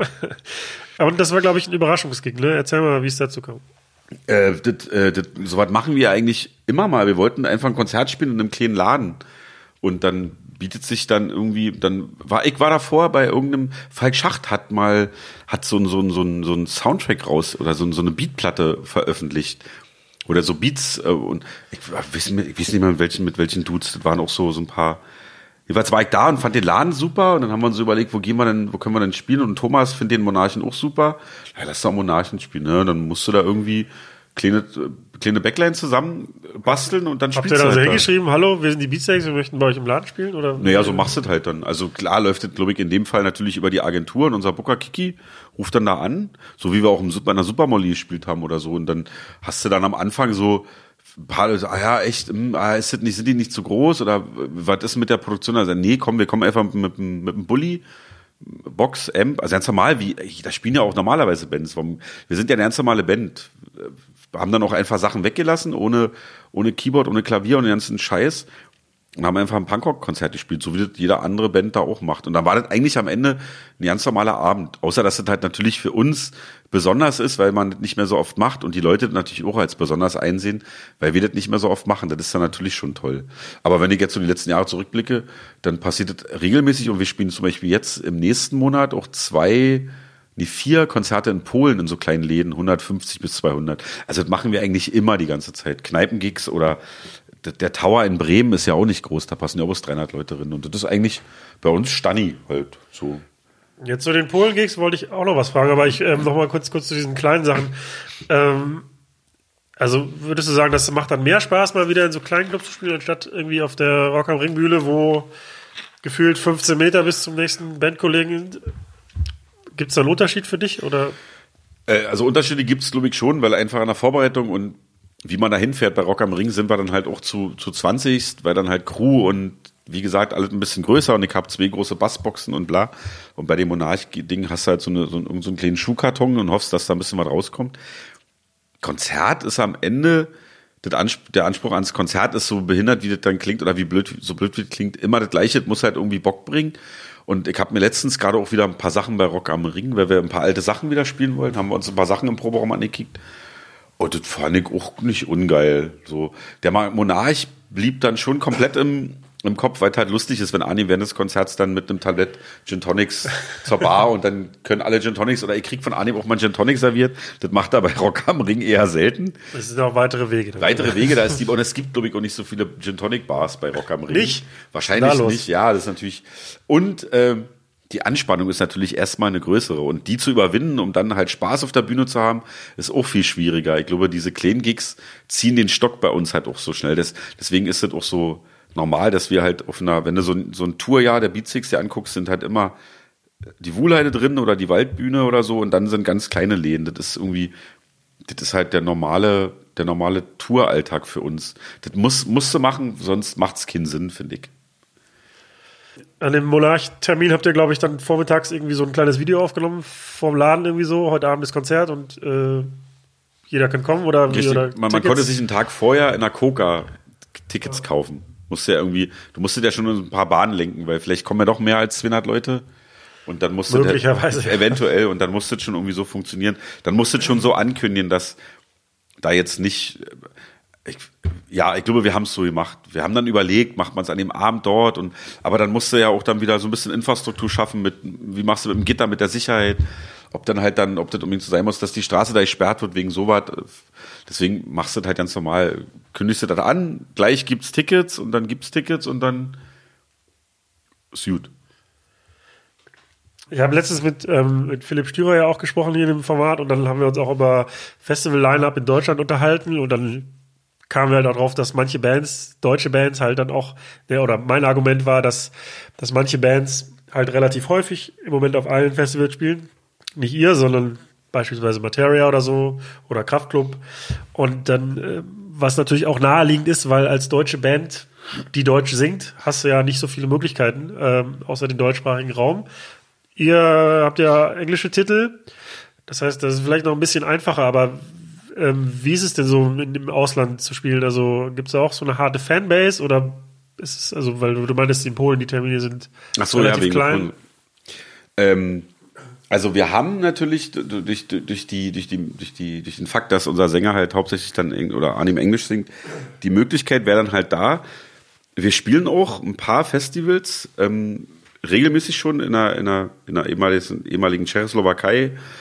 Das ist in der Slowakei jetzt, in Slowenien. Wir spielen in, in, in London auf so einem Festival. Da kommen immer mal regelmäßig Sachen dazu. Ähm, ist natürlich dann eigentlich bei uns immer mit das leistet man sich. Man, man fährt halt mal nach Spanien auf einem Festival, weil du bist da halt die Band, die da um 11 Uhr oder um 12 Uhr auf dem Parkplatz spielt. Das heißt, dann gibt's gekoppelt an den Slot auch dementsprechend Geld. Also musst du, wenn du dann sowieso dahin fährst, musst du halt gucken, dass du das leisten kannst und leisten willst. Und weil wir das dann immer im Rahmen unserer Touren machen, machen wir immer so Abstecher und fahren halt automatisch, fahren halt schon immer ins Ausland.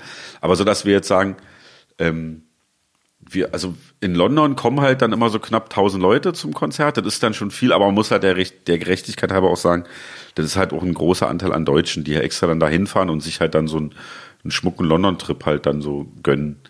Dass man da jetzt so, dass die Leute auf uns warten, in England ist nicht der Fall und so ist es in anderen Ländern, Ländern eigentlich auch so. Ähm, aber wir machen es halt einfach immer wieder und, und haben Bock und spielen auch in Argentinien auf einem Festival und leisten uns das dann, aber dann sind dann auch 30.000 Euro weg für eine Woche. Und dann musste das irgendwie so als, ja, da rückt man halt zusammen und dann hat man halt mal ein Abenteuer erlebt. Aber so, dass die, ähm, da habe ich mich auch viel mit, mit zum Beispiel mit den Seed-Leuten unterhalten, die das ja auch wirklich probiert haben. In, und die sind ja, die haben ja auch vom Sound, das ist ja noch internationaler und da in Frankreich versucht und so. Das ist einfach total schwierig. Entweder du bist halt die große, fette Band, du bist die Foo Fighters oder sonst wer und spielst überall auf der Welt. Oder du bist halt so ein bisschen an dein Land gebunden und man muss das ja auch dann ehrlich sagen, das hat ja auch ein bisschen damit was zu tun, ähm, dass das ja auch ein Job ist und wir unsere Miete damit bezahlen wollen. Also spielst du dann auch fest, wir spielen dann dieses Jahr auch wieder Festivals in Deutschland und wieder ein paar mehr als die letzten Jahre. Aber versuchen natürlich das nicht so, nicht so krass überpräsent zu sein, das stimmt schon und leisten uns dann auch eher mal eine Auszeit damit die Leute halt nicht uns jetzt in, in einen Atemzug mit anderen Bands aufziehen, so von wegen, ah, die und die und die spielen ja immer. Weil das geht mir ja auch immer auf den Sack, dass man immer die gleichen, die gleichen Namen auf dem Billing liest und sich so denkt, ach man, schade, ich hätte eigentlich mal wieder Bock gehabt, mal auf ein paar neue Bands. Aber das lernt man dann Deu bei deutschen Festivals immer schwierig kennen. Ja, ich meine, als Band ist es ja auch nicht schlecht, wenn man sich auf den Festival platziert. Das ist ja gut für euch. Ähm, ich habe nur den Eindruck, also das war meine These, äh, dass, dass das Festival-Game so ein bisschen härter geworden ist, durch halt irgendwie Sicherheitsbestimmungen, durch Unwetter, durch Total. äh, und dass man dann als Veranstalter vielleicht so ein bisschen das Risiko scheut, mal äh, irgendwie Experimente zu machen im Line-Up, sondern sagt, okay, also Material funktioniert, Krafttour funktioniert, Beatsteaks funktioniert, ähm, dann, Total. dann buchen wir das, weil wir wissen, das ist safe. Und, also da würde ich auch keinen Vorwurf drum machen. Das war nur so eine Beobachtung von mir halt, dass, dass das Line-Up ähnlich ist bei vielen deutschen Festivals. Das ist natürlich genau das Ding, also das, kommt natürlich dazu, die- das ja am Ende sind, also wenn man sich jetzt die meisten Festivals anguckt, die Firma, die die Festivals betreibt, das sind ja große Aktiengesellschaften, die hängen an irgendwelchen riesigen ähm, globalen Firmen, da geht's ja, da geht's ja nicht mehr darum, wer irgendwie die geilen die geilen Bands da irgendwie versucht zu platzieren. Wir haben es halt letztes Jahr und auch die letzten Jahre dann immer geschafft, zwischendurch mal auf Festivals zu spielen, die man halt nicht so kennt. Zum Beispiel das Pangea Festival an der Ostsee war mir bis dato total unbekannt. Da kommen 5000 Leute. Wir haben da gespielt und wir wurden nicht angekündigt. Da gab es so, ein, so, kleine, so eine kleine Bühne und ich wusste, dass halt ein Zero da spielt oder halt Audio 88 Jessen haben da gespielt und dann gab es eine etwas größere Bühne und da war dann so, ja, da spielt ihr dann abends und wir so, ja, aber wenn dann halt Kinder weiß, das kommt dann überhaupt? Ja, aber am Ende machen die halt alle zu, die Leute wissen nicht mehr wohin und dann stehen sie halt vor der Bühne und dann war das halt ein super Abend und alle hatten, glaube ich, einen coolen Abend. wir das bis zum Ende halt tatsächlich geheim gehalten. Ähm, Ja, naja, wir haben dann irgendwann um 18 Uhr mal so einen Post gemacht, so Social. Aber das Schöne war, auf dem Gelände gab es kein Netz, deswegen hat das überhaupt nicht gebracht. so. Und äh, dann sind wir mal übers Gelände gelaufen, dann hat Arnim wurde mal wieder mal erkannt, was ihr spielt hier, ach krass, ihr spielt hier. Und dann war das aber auch gleich wieder vergessen, weil da geht's halt viel um Surfen und um Wassersport und coole, coole Sportsachen. Ähm, und sowas muss man halt ab und zu machen, sonst, sonst macht es keinen Spaß. Oder wir sind immer auf diesem Punkrock-Holiday in Slowenien. Das ist so eine Woche über. Die machen das von Montag bis Freitag. Wochenende ist da nicht. Und das ist halt in so einem Berg und Leute machen da Urlaub. Du kannst in so in so einem, in so einem Gebirgssee schwimmen oder Fluss schwimmen gehen und dann spielen da so ein paar Bands auf so einer kleinen Bühne. Drei, viertausend Leute und dann spielen wir da. Und dann hältst du das für dich halt einfach auch so ein bisschen spannend, indem du halt einfach auch so ein paar Sachen machst, wo Kohle halt unwichtig ist. Dafür weißt du ja, spielst du ja Deichbrand, Rock am Ring, keine Ahnung, Hurricanes House, halt irgendwas von den Dingern. Wenn ihr jetzt irgendwie einen Gig im Ausland spielt oder auf so einem kleinen Festival, wo keiner weiß, dass ihr kommt, muss man dann, also ist das so ein, eine andere Anspannung oder so ein anderer Druck, weil man dann irgendwie musikalisch überzeugen muss und weiß, okay, hier sind jetzt nicht die ersten 100 Reihen sind Hardcore-Fans, die uns hart abfeiern, sondern jetzt müssen wir, müssen wir abliefern oder ist es, ist es nicht, also ist es genauso? Also ähm, am Ende ist es genau das Gleiche, weil wir müssen auch bei, wenn wir bei Rock am Ring spielen und nach uns spielen dann jetzt entweder System of a Down oder auf der kleineren oder auf der anderen Bühne stehen dann noch Kraftclub und spielen. So war der jetzt letztes Jahr zum Beispiel, musste, musste der, musste auch ähm, am Start sein. Da musste auch überzeugen, weil, wie gesagt, die Band gibt's ja schon seit 20 Jahren und jeder, der jetzt da steht, oder viele haben die Band halt schon mal gesehen. Und die krassen Zeiten sind ja eh immer vorbei bei den Leuten, äh, früher, ja, früher. Und da musst du halt irgendwie kicken, dass du den trotzdem noch den Arsch aufreißt. Also ist es am Ende egal, ob das jetzt eine, eine, äh, ein Festival ist oder eine Crowd, die dich halt noch nie gesehen hat oder die nicht weiß, dass du spielst oder die auch keinen Bock auf Rock haben, weil sie eigentlich alle nur Trans hören. Oder ob die Leute dich halt schon zehnmal gesehen haben. Du musst, ist ja wie beim normalen Konzert, wo die Leute halt Tickets kaufen. Und in der Wuhlheide stehen 17.000 Die Hard Beatsteaks-Fans, das weiß ich. Aber da ist die Anspannung äh, wahrscheinlich noch um eins höher, weil du hast halt schon fünf, sechs Mal in der Wuhlheide gespielt und das Ding hat immer gebrannt. Und du kannst nicht runtergehen und Leute sagen, ja, aber ey, 2007 und 2011 waren die richtig geil. Das ist ja scheiße. Deswegen muss, äh, äh, musst du immer, also, also ich glaube, dich da ausruhen, das merkst du dann irgendwann. Wenn du dann wieder spielen willst, dann kommt, dann kommen wirklich Kinder mehr. Bevor wir zum Ende kommen, frage ich dich, was ich jeden frage. Wie geht es weiter mit der Band, mit dir und mit Fra Diavolo? Ja, das weiß ich natürlich nicht, weil man kann ja nicht in die Zukunft gucken. Wussten die anderen alle ganz konkret, wie es weitergeht? Überhaupt nicht, aber ich spoiler ja jetzt nicht. Also Ähm, naja, also wir machen dieses Jahr erstmal unsere, unsere ganzen Verpflichtungen als Band zu Ende und spielen Festivals, spielen noch eine Tour im April, spielen noch mal, also spielen das erste Mal die Waldbühne in Berlin und die Wohlheide an, in Ja, einem beides Jahr. Jahr. Beides, was total krass ist, finde ich. Ähm, dann legen wir immer noch regelmäßig auf. Ich glaube, wenn dann halt wieder so ein bisschen ruhiger wird, gehen Arnim und ich wieder ein bisschen öfter los. Ich fange jetzt auch wieder an, ein bisschen alleine aufzulegen. Habe jetzt in Cottbus gerade so angefangen. Bei so, einem- bei so einem Typen gibt so eine Hip-Hop-Party. Vielleicht fahre ich da mal hin, mal ohne Teute. Ähm, und dann habe ich jetzt so angefangen mit meinem Soundmann Tom. Wir fangen jetzt an, so ein bisschen Musik zu produzieren, so Beats und so ein Kram. Ich habe das jetzt schon seit längerem für mich alleine zu Hause im Kämmerlein. Immer wenn ich so Demos gemacht habe, habe ich immer eigentlich an der MPC mehr gehangen als am Bass, was jetzt auch meine Bandkollegen jetzt nicht hören dürfen. Nee, da sind immer, das sind halt so Beats entstanden ins Fülle, also so Kram. Und da habe ich jetzt letztens mal überlegt, was mache ich denn damit? Jetzt stelle ich mal auf Soundcloud und wollte das meinem Soundmann zum Mischen geben, also dem Tom. Und der meinte, ey Thorsten, die Sachen sind ja voll geil. Also das hat er wirklich gesagt. Ich habe das nicht geglaubt. Und ich so, ja, na, komm, wir setzen uns, wir machen das Zeug jetzt fertig. Jetzt, jetzt schrauben wir also an so Zeug und mal gucken, wo das da noch so hingeht. Da sind wir jetzt gerade, ähm, da ist mir alles scheißegal. Einfach, habe jetzt mein ganzes Ministudio aus, aus so einem Raum, aus so einem Keller raus in mein, in mein Zimmer gestopft. Ich habe jetzt ein Zimmer, wo ich gerade noch so liegen kann. und Aber ich kann Mucke machen und habe da jetzt so die MPC und Laptop und den ganzen Scheiß aufgebaut. Heute kamen die Genelex, meine, meine Abhören. Die muss ich gleich noch anschließen. Und dann äh, machen wir Mucke. Und dann freue ich mich halt tatsächlich auf die, auf die Festivals, weil wir halt, wir spielen so ein paar ganz geile Festivals dieses Jahr. Das Happiness zum Beispiel, ähm, da freue ich mich drauf. Und äh, Tauertal und, und so weiter, die sind halt auch immer ganz geil, weil die halt nicht so riesig sind. Oh, das wird, glaube ich, ganz geil. Und Fra Diavolo, mal kicken. Also, Teut und ich sind, wann sind wir wieder dran? Wir haben jetzt demnächst wieder irgendwas. Ich weiß aber nicht genau, wo und was. Aber da sind, dann ist es da unermüdlich. Wir kriegen immer irgendwelche Dinger rein und dann machen wir da bestimmt mal wieder ein paar Mal. Wenn du deine zweite Karriere dann als Beatproduzent angefangen hast oder wenn der Durchbruch kommt, dann lade ich dich gerne nochmal ein. Ja, gerne. Ansonsten danke ich dir, dass du hier warst, obwohl ihr ja gerade in den Proben seid und äh, du auch eine neue Abhörer auch noch hast, die du noch nicht aufgebaut hast. Das ist aber nicht so schlimm, weil ich habe mich halt echt drauf gefreut. Ich bin ja, ich war von so, weil ich mache das echt ganz selten. Meistens dreht sich halt nur Ben, Ben, Ben. Dann muss ja irgendwie noch Freundin versorgt werden und die Tochter und dann ist immer kaum Zeit für was anderes. Und ich bin von uns Rad gestiegen und war so, ich fahr jetzt erstmal zu Stivo hoch und dann machen wir so einen Podcast, weil, also ich glaube nicht, dass die anderen das jetzt anders haben. Und man fühlt sich natürlich auch ein bisschen die Bauchpinsel, dass man gefragt wird, weil ähm, wer, wer, also mich fragt gerade jemand, dass ich ihm eine Stunde lang den Rechner vollsülzen kann. Also da wäre ich ja schon blöd, wenn ich das nicht geil finde. Das ist schon cool. Es ist eine klassische Win-Win-Situation. Ja, super. Vielen Dank. Danke dir. Ciao. Tschüss. Das war das Interview mit Thorsten Scholz von den Beatsteaks und wie eingangs erwähnt, komme ich jetzt zu den Fragen, die ihr mir gestellt habt. Äh, die ersten Fragen kommen von DJ Divo aus Göttingen. Shoutout DJ Divo. Ähm, erste Frage, welche Ziele hast du dir mit diesem Podcast gesetzt?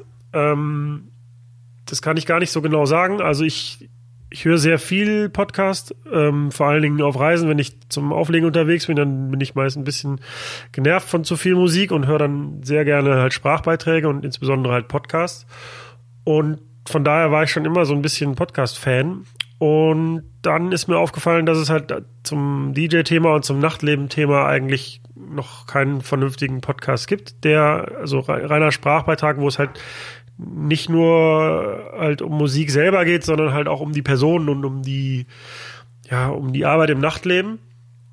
Und die Idee fand ich spannend. Das habe ich dann noch ein bisschen, bisschen vor mir hergeschoben, bis ich mir dann das Equipment gekauft habe und dann endlich angefangen habe. Ähm, parallel dazu habe ich Podcasts gehört, oder anders gesagt, ich, ich höre eigentlich immer zwei Arten von Podcasts. Also entweder sehr, sehr unterhaltsame Podcasts wie Gästeliste Geisterbahn oder Podcast UFO, ähm, die, sage ich jetzt mal vorsichtig, wenig Wissensgehalt haben, aber halt sehr unterhaltsam sind. Ähm, und auf der anderen Seite höre ich sehr gerne Podcasts, die Wissen vermitteln oder wo, wo man am Ende dann sagen kann, okay, jetzt habe ich was gelernt irgendwie zu einem Thema, was mich interessiert oder von dem ich noch gar nicht wusste, dass es mich interessiert. Und dann habe ich mir halt überlegt, dass ich wahrscheinlich, wenn ich jetzt alleine rede oder mit ähm, immer wechselnden Interviewpartnern, nicht so unterhaltsam sein kann, dass ich meinen Ansprüchen da gerecht werde, weil ähm, ich vielleicht einfach nicht lustig bin oder nicht lustig genug. Und dann blieb ja nun quasi nur noch die Möglichkeit, einen Podcast zu machen, wo man am Ende sagen kann, okay, jetzt habe ich was gelernt, jetzt habe ich was erfahren, was ich vorher noch nicht wusste. Und ja, das war halt die Motivation, damit zu beginnen. Und ähm, ein gutes Beispiel für ein Vorbild ist zum Beispiel der CAE-Podcast, also Chaos Radio Express von Tim Pritlove, der so ein bisschen aus dem Chaos Computer Club Umfeld kommt und der ist erstmal absoluter Podcast-Profi, weil der relativ viel in der Richtung macht und Vorträge hält und auch äh, das WordPress-Plugin programmiert hat, was ich hier benutze, um den Podcast zu veröffentlichen. Und der lädt sich immer sehr unterschiedliche Menschen ein, zu ganz unterschiedlichen Themen. Und da habe ich mal eine Folge gehört über einen Piloten. Also bisher war mir der Beruf Pilot halt, hat mich relativ wenig interessiert, aber der hat halt sehr lange darüber berichtet, wie so sein Alltag aussieht, was er macht, wann er aufsteht, wie, wann er zum Flughafen fährt, wie viel früher und was er machen muss, bevor das Flugzeug startet und was die Herausforderungen sind für den Job. Und ähm, das fand ich mega interessant, vor allen Dingen, weil ja ein Podcast auch ein Format ist, wo man sehr tief ins Thema eintauchen kann. Und ähm, ja, das wollte ich halt auch, aber halt für die Branche, in der ich arbeite. Und das ist halt ja im weitesten Sinne das Nachtleben. Daher würde ich sagen, das Ziel des Podcasts ist, ähm, ja, vielleicht Wissen zu vermitteln. Kann man das so stehen lassen? Weiß ich nicht. Ähm, und wahrscheinlich wird das langfristig auch irgendwelche positiven Nebeneffekte haben, aber meine Hauptintention war halt, ja, ich wollte selber einen Podcast machen, es macht mir sehr großen Spaß und ähm, wenn ich damit Wissen vermitteln kann, dann habe ich mein Ziel erreicht. Zweite Frage von DJ Divo. Hast du dir überlegt, irgendwie auch mal andere Themen zu behandeln, beziehungsweise wen interviewst du, wen interviewst du, wenn du ganz DJ Deutschland schon vor dem Mic hattest? Also ich muss erstmal mit dem Missverständnis aufräumen, dass es ein reiner DJ-Podcast ist. Das ist ähm, nicht so gedacht gewesen. Also ich hätte gerne alle möglichen Berufe und das versuche ich ja auch, indem ich zum Beispiel mit Philipp Stürer, dem Booker, gesprochen habe oder wie in der Folge jetzt mit Thorsten Scholz, der ja eigentlich Bassist bei den Beatsteaks ist. Das heißt, ich versuche eigentlich die gesamte Bandbreite des Nachtlebens abzudecken.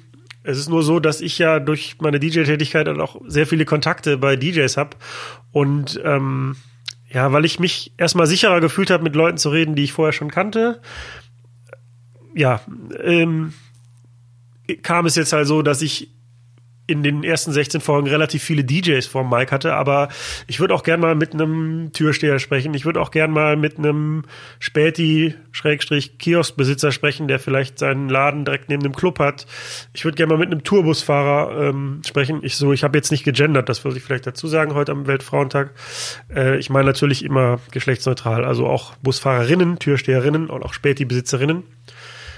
Ähm, mit denen würde ich auch gerne mal reden. Und wenn ihr da Kontakt habt, könnt ihr den gerne herstellen. Also es ist durchaus geplant, auch ähm, noch andere Berufe und Menschen zu beleuchten. Aber wie gesagt, weil ich ja vielleicht so ein bisschen aus Faulheit und aus, aus Sicherheit ähm, heraus waren es jetzt viele DJs. Aber ich verspreche, das wird sich noch ändern. Und es werden auch nicht nur, wird auch nicht nur das Thema Hip-Hop behandelt.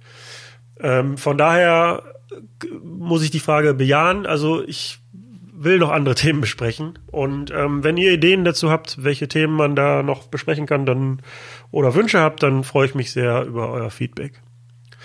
Dann noch eine Frage von Irie Thomas aus Köln. Jetzt habe ich leider seinen DJ-Namen nicht rausfinden können, sonst hätte ich gesagt, folgt auch ihm, aber Irie Thomas macht auf jeden Fall Reggae-Partys in Köln. Shoutout. Ähm, ich lese mal vor, ein bisschen verkürzt. Hi Steve, ich habe zuletzt deinen Podcast entdeckt und der gefällt mir sehr gut. Gerade die Folge mit DJ Maxi gehört und fand den Teil mit den Musikdatenbanken sehr interessant. Ich selbst lege seit einigen Jahren Reggae Dancehall auf und veranschalte mit ein paar Freunden übers Jahr ein paar Partys in Köln. Uns ist es wichtig, qualitativ gute Musik zu haben. Ich wollte fragen, ob du Musikdatenbanken empfehlen kannst, ähm, die grob etwas aus den Styles anbieten, die ich aufgezählt habe. Oder ob du einen anderen Tipp für mich hättest, wo man gute Musik bekommt. Also, ich ähm, habe ja auch mit ähm, äh, anders gesagt. Ähm, also ich beziehe meine Musik aus sehr vielen Quellen, aus sehr, sehr vielen unterschiedlichen. Ich kaufe bei iTunes, ich kaufe bei DJ-Plattformen wie Juno Download oder Juno Download. Ich lade mir Edits und Remixe bei SoundCloud. Ähm, also es gibt nicht eine zentrale Quelle, wo ich, wo ich meine Musik beziehe. Und ich habe natürlich auch diese Download-Plattform für DJs äh, ausprobiert, also ähm, die auf dem, die auf so einem Abo-System basieren, wie zum Beispiel DJ City, wo man dann monatlich bezahlt und dann Zugriff auf den ganzen Katalog hat. Ähm, das finde ich eine gute Sache, weil es halt sehr bequem ist für DJs, weil, naja, man hat halt Zugriff auf, man, man geht auf eine Plattform und hat auf Zugriff auf sehr viel Musik. Aber ähm, mein Musikgeschmack ist differenzierter, als jetzt eine so eine Plattform abbilden könnte. Und deshalb ist es für mich ein Konzept, was nicht funktioniert, weil sonst müsste ich mich halt auf vielen Plattformen anmelden und dann wird's halt auch schnell teuer, wenn ich überall äh, da dieses Monatsabo bezahle. Und es gibt bei mir auch Phasen, wo ich viel Musik äh, digge und dann gibt es halt auch Phasen, wo ich gar nichts mache. Und deshalb gefällt mir die Idee besser, dann auch pro Download zu bezahlen und vor allen Dingen aus, aus ganz unterschiedlichen Quellen meine Musik zu beziehen. Ähm, von daher kann ich jetzt keinen Tipp geben, welche Musikdatenbank oder ich kann keine Musikdatenbank empfehlen.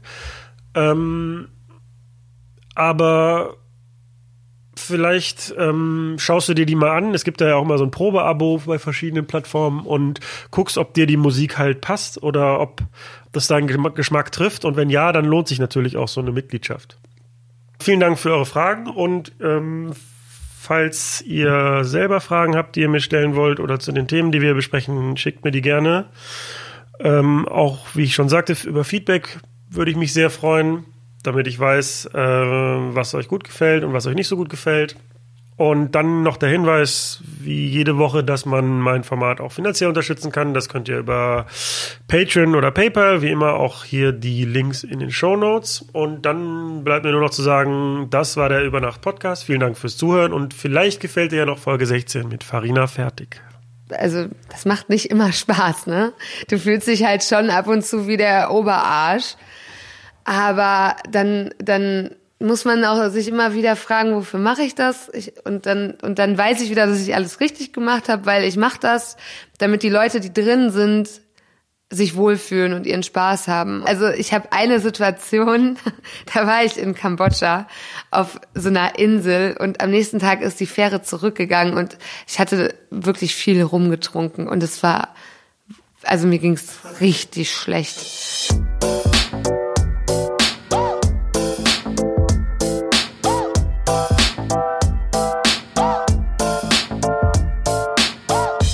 Über Nacht mit Steve Clash.